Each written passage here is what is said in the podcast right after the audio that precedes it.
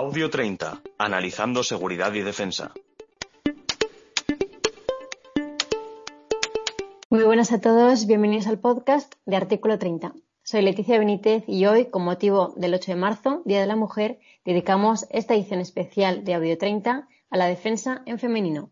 Vamos a entrevistar aquí en directo a dos mujeres muy diferentes, pero cuyas vidas giran en torno al ámbito de la seguridad y la defensa. Contamos con Carmen Pedraz, cabo primero del Ejército de Tierra, y Verónica Domínguez, mujer de militar y secretaria general de nuestro think tank Artículo 30. Muchas gracias por estar hoy aquí. Gracias.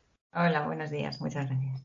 Vamos a empezar con Carmen. En primer lugar, ¿por qué eligió la profesión de militar?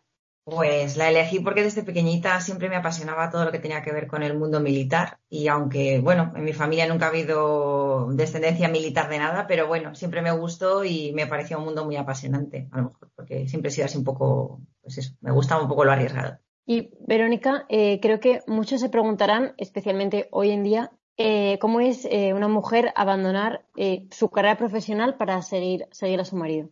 Bueno, al final es una cuestión de prioridades, es eh, decidir cuando ves que dos cosas son incompatibles, tienes que decidir entre una u otra. Supongo que es algo a lo que mucha gente se ha enfrentado en su vida, pero es verdad que aquí lo que más pesa es eh, la visión tan negativa que se tiene desde la sociedad. Eh, independientemente de que ahora mismo en el Ministerio de Defensa estén gobernando, por así decirlo, cuatro mujeres, ¿no? al final es una cuestión de elección, prioridades y libertad. Para Carmen, ¿cuál crees que es el papel de la mujer dentro del ejército? ¿Crees que está suficientemente reconocido? Yo creo que sí. A nivel de la mujer, pues yo creo que igual que el hombre. O sea, al final entras en un trabajo en el que trabajamos todos juntos, todos mano a mano. Y al final, pues yo creo que si tú haces bien tu trabajo y sabes cómo desempeñarlo, al final todo va a ser reconocido, como en cualquier otro tipo de trabajo. O sea, lo mejor es desarrollar tu trabajo, participar todos unos de otros y, yo creo que al final es eso, es la manera de que se te reconozca en tu trabajo, hacerlo lo mejor posible. Y para Verónica, ¿cómo defines tú esa cara oculta del ejército que sois vosotras, las mujeres de y que al fin y al cabo representáis el 80%? Pues al final es una cara silenciosa, es una cara eh, generosa en cuanto a lo que vamos dejando atrás, es una cara, por así decirlo, creo que tan patriotas o, incluso más que ellos. Es una cara que, vamos siempre detrás, con la casa a cuestas, eh, lo que nos toque. Bueno, pues eh, te vas adaptando a todo, te vas integrando. Creo que, también hay que tener un poquito esa actitud, desde la actitud de la resiliencia también. Nos hacemos militares, nosotras. Bueno, Verónica, acabo de publicar un artículo sobre las mujeres de vanguardia y de retaguardia en el ejército. Bueno, un artículo que invito a todos nuestros oyentes a leer porque aborda un tema muy importante del que, sin embargo, apenas se habla. Entonces, eh, para Carmen ahora, si es posible, ¿podría contar un poco su labor, en qué destinos ha estado? Bueno, pues yo, yo soy un cabo primero, soy de la rama de tropa y entré en el ejército, elegí las transmisiones eh, me apasiona todo lo referente a las comunicaciones, entonces siempre me pareció que era una parte bastante importante. O a lo mejor también es lo bueno que tiene el ejército, que te permite un poco elegir qué es lo que más te gusta o lo que más te, llama. Entonces siempre he estado en unidades de transmisiones. Estuve, he estado en Madrid en la unidad de transmisiones de la Fuerza de Acción Rápida, que luego pasó a ser el regimiento de transmisiones número 2. Después he estado en Estrasburgo bastantes años. Yo siempre he sido un poco trotamundos, entonces siempre, desde que entré en el ejército, lo que me gustó era poder estar relacionándome un poco en ambientes multinacionales. Eh, luego volví a España y estuve en la unidad de transmisiones del mando de artillería antiaérea. Luego he estado en la Legión durante cuatro años y medio, también participando de la unidad de la compañía de transmisiones y luego trabajando para el cuartel general como también pues en la J6, que es la parte referida siempre a, transmisiones y comunicaciones. Y, luego pues eh, me fui al regimiento de transmisiones 21 que está en Valencia y nada, y ahora pues llevo desde hace año y medio Aquí en Bélgica también pues igual, en ambiente multinacional, a lo mejor no referido tanto a las comunicaciones, esta vez no estoy trabajando en nada concreto de las comunicaciones.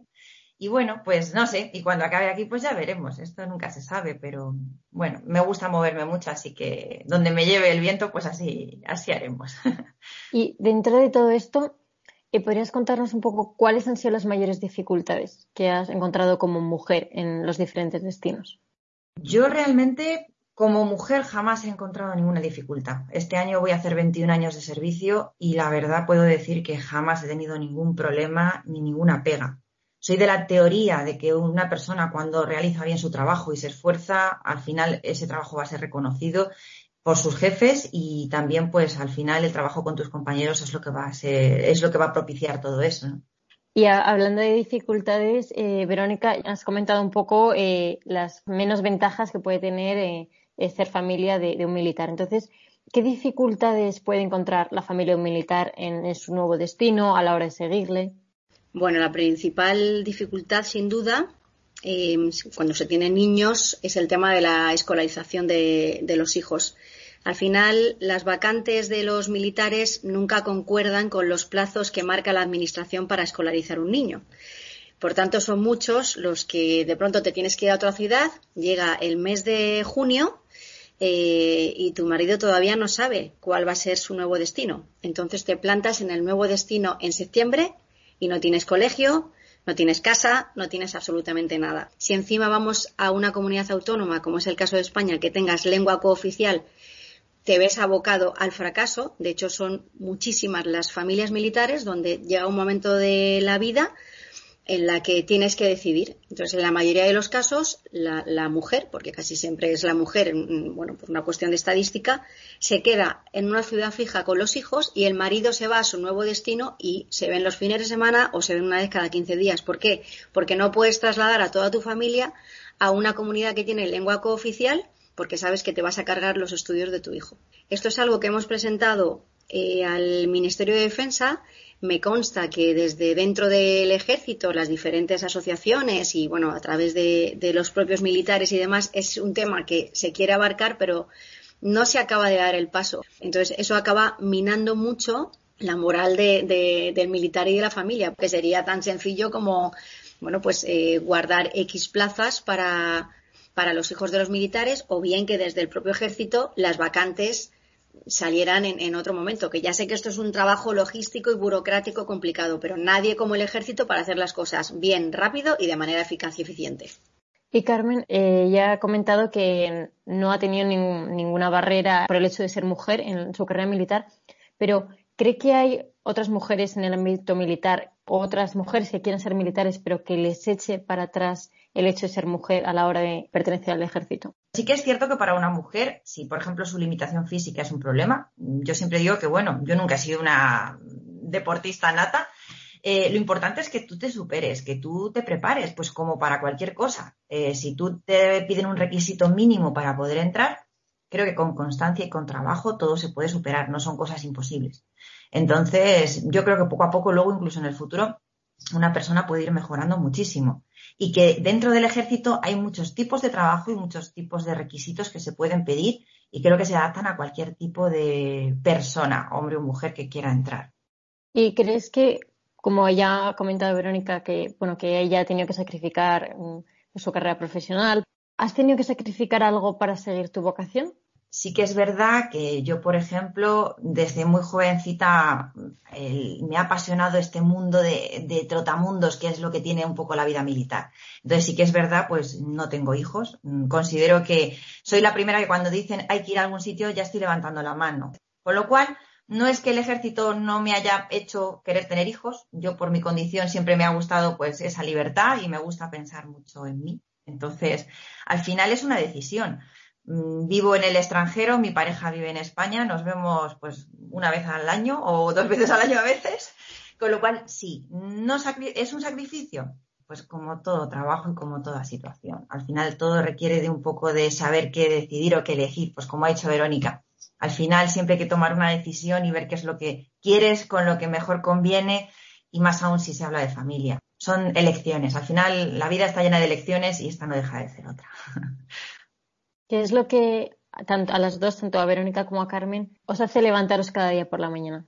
Bueno, pues eh, al final, para mí la vida es un regalo y yo considero en estos momentos, eh, creo que estoy viviendo una muy buena oportunidad dentro de la vida militar, que no, no vaya a quedar la imagen de qué horror esta vida para uno y para otro. No, no, yo estoy feliz, estoy encantada sé muy bien con quién me casé, cuando sabía muy bien a qué tipo de vida iba de Trotamundos, como dice Carmen, y los sacrificios que yo me iba a suponer, empezando por mí y después los sacrificios que hacen mis hijos.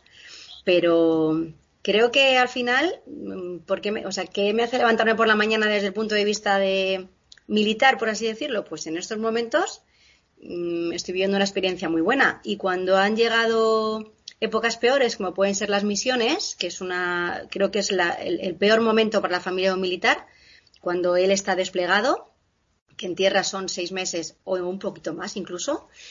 Eh, ese momento incluso te levantas por la mañana diciendo, la vida es un regalo con sus cosas buenas y sus cosas malas y como ya nosotros también somos un poquito militares, pues te pones el uniforme por dentro y, tiras para adelante con la resiliencia y con una sonrisa, que al final siempre hay algo muy bueno que aportar a los demás y que eso es lo que te, gratifica y, al final, bueno, también es todo por el, por el bien de España, o sea que, ¿ves? Más patriotas que ninguna.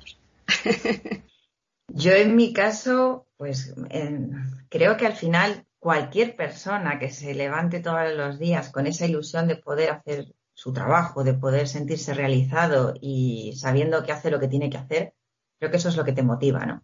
Entonces, al final, pues, para mí, por ejemplo, hablando de misiones, me apasiona ese mundo, me apasiona estar fuera, me apasiona el trabajo multinacional. Con lo cual es una ilusión, es una carga más, es una ilusión y es una manera de, proyectar un poco tu deseo de, participar de todo y de compartir un poco todo o de ayudar en todo lo que se pueda. Hay un, hay un espíritu legionario, yo que he estado en la legión, que es el espíritu de disciplina, que dice que cumplirá su deber y obedecerá hasta morir. Entonces, para mí, eh, mi mayor satisfacción siempre es tener la satisfacción del deber cumplido si haces tu trabajo de la mejor manera y en la mejor manera posible, eso yo creo que es una ilusión y es lo que debe motivarte día a día para ser mejor. Al final, todo consiste en intentar que tú te sientas siempre como la mejor versión de ti misma, ¿no? Yo creo que es eso.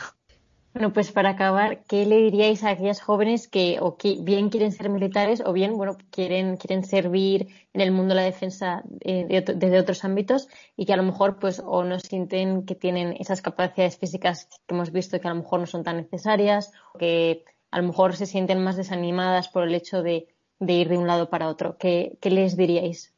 las animaría totalmente. Si realmente es lo que quieres, si tu pasión crees que es la de ayudar a los demás, eh, la de poder participar de tantas cosas, de descubrir un mundo totalmente diferente, de descubrir cosas apasionantes o de llegar a ser capaz de ver que eres capaz de hacer todo lo que te propongas, no importa cómo, y que al final vas a conseguirlo. O por lo menos, aunque no lo llegaras a conseguir, eh, descubrir lo fuerte que puede ser para intentar llegar a ese punto. Yo creo que para mí eso es lo más fundamental. Y ante eso, yo creo que pues toda mujer tiene que estar dispuesta a darlo todo. Entonces, adelante y a por los sueños de lo que, de lo que quieras hacer. Al final la vida es eso, ¿no? Intentar cumplir todos tus sueños y que se hagan realidad. Bueno, pues eh, yo por un lado, desde el punto de vista de mujer de, yo sí que diría a todas aquellas eh, bueno, y también aquellos que se vayan a casar con una mujer militar, que sepan que la profesión militar es una vocación eh, que implica mucho sacrificio, como bien ha descrito Carmen, con, la pasión que lo cuenta, y por tanto tú también tienes que estar dispuesto a sacrificar. Eh, entonces les animaría a que no vayan con los ojos cerrados pensando, bueno, mm, ya cambiará y dentro de unos años pues seguro que al final nos quedamos en un sitio. No, esta profesión es trotamundos y tienes que estar dispuesto a ello si realmente es la persona que quieres. Eso por un lado. Y también por otro lado decir que, bueno, yo que también me dedico un poco al mundo de la seguridad y defensa desde la parte civil, igual que tú, Leticia, pues también hay muchas cosas que se pueden hacer y también hay muchas profesiones que se pueden hacer siendo la mujer de un militar en cuanto a ir cambiando de sitio a sitio y las cosas negativas que puede tener, ¿no? O sea que al final es lo que ha dicho Carmen, cada uno tiene que tirar para adelante, seguir la ilusión y el sueño que tiene eh, y en este caso pues intentando compaginarlo con la otra persona. También la otra persona tiene que renunciar, ¿eh? que no son pocos aquellos que aquellos militares que duermen en el despacho y que su vida es el ejército y no es así, sino que hay que compaginar todo pero al final es el, poder realizar lo que tú quieres y el sacrificio que supone tanto la renuncia como la aceptación. Acaban de escuchar a dos mujeres que dedican su vida por entero a la seguridad y la defensa de España, mujeres con y sin uniforme. Muchas gracias a la cabo primero, Carmen Pedraza. Gracias. Y a Verónica Domínguez. Muchas gracias. Por su colaboración en esta edición especial de Audio 30 sobre el 8 de marzo, Día de la Mujer. Nos vemos en el siguiente podcast de Artículo 30. Gracias por escucharnos y recuerden que nos pueden contactar a través de nuestras redes sociales. Hasta la próxima. Audio 30. Analizando seguridad y defensa.